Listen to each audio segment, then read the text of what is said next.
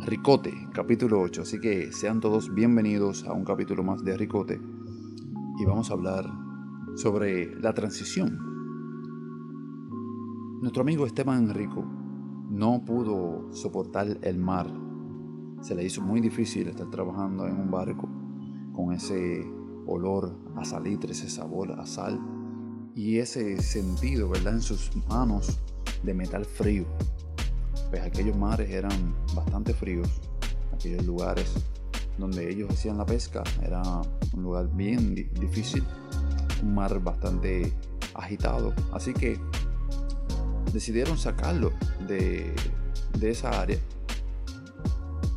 Y si no fuera por la ayuda de su amiga Giovanna, que es la mujer ¿verdad? que le estuvo dando la mano en todo este tiempo, pues hubiera salido completamente de, la marina y no estuviera trabajando en el muelle, pero consiguió en aquel momento la oportunidad de trabajar en la descarga de los barcos para descargar toda la, pesca.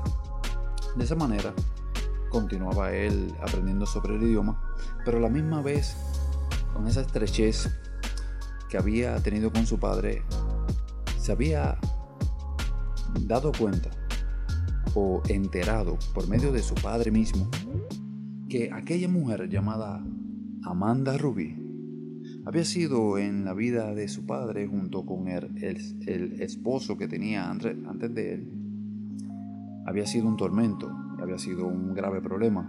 Pues esta persona, Amanda Ruby, era una persona bien codiciosa.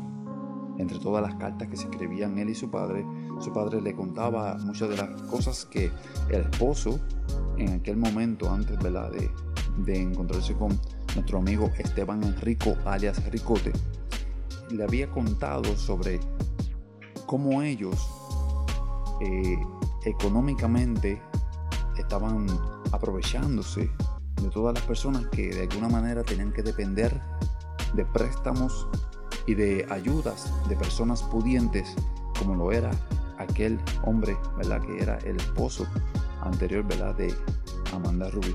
Y como ella también de la misma manera había sido también tropiezo a muchas otras personas por la codicia, por el deseo de obtener dinero y joyas y todas estas cosas materiales que a muchas personas pues le permiten eh, olvidar la humildad, olvidar la humanidad, olvidar la necesidad de otras personas y solamente enfocarse en la necesidad material que ellos sienten en su interior. Así que aquella mujer con la quien con la que él había obtenido una relación era peor de lo que él, esperaba, peor de lo que él pensaba. No se había enterado y no había llegado a conocer tanto a esa persona, pero Lamentablemente en la vida nosotros nunca tenemos la oportunidad de conocer tanto a las personas. En aquel tiempo y por aquel momento, en aquellos tiempos, aquella mujer llamada Giovanna insistía y hablaba fuertemente y de una manera ferviente con Esteban Enrico, alias Ricote, y lo movía a que él se superara. Así que Esteban Enrico había comenzado a tomar unas clases y aprender así el idioma y aprender también sobre cómo desarrollarse como empresario. Pues aquella mujer Giovanna le había enseñado que una persona que pudiera tener su propia empresa tenía una capacidad económica muy buena. Así que él había entrado a la universidad y es en aquel lugar donde por primera vez he pudo entender que aquella transición del barco al muelle era tan normal como cualquier transición en la etapa del ser humano. Allí encontró a una mujer llamada Rosita. Era una joven, muy hermosa, que le recordaba a su pasado. Sí, una persona de su pasado. Y era aquella niña, de quien no conozco el nombre porque nunca me dejó saber su nombre, pero aquella niña que tenía aquel sabor ¿verdad? Aquella personalidad era como el sabor de la cereza.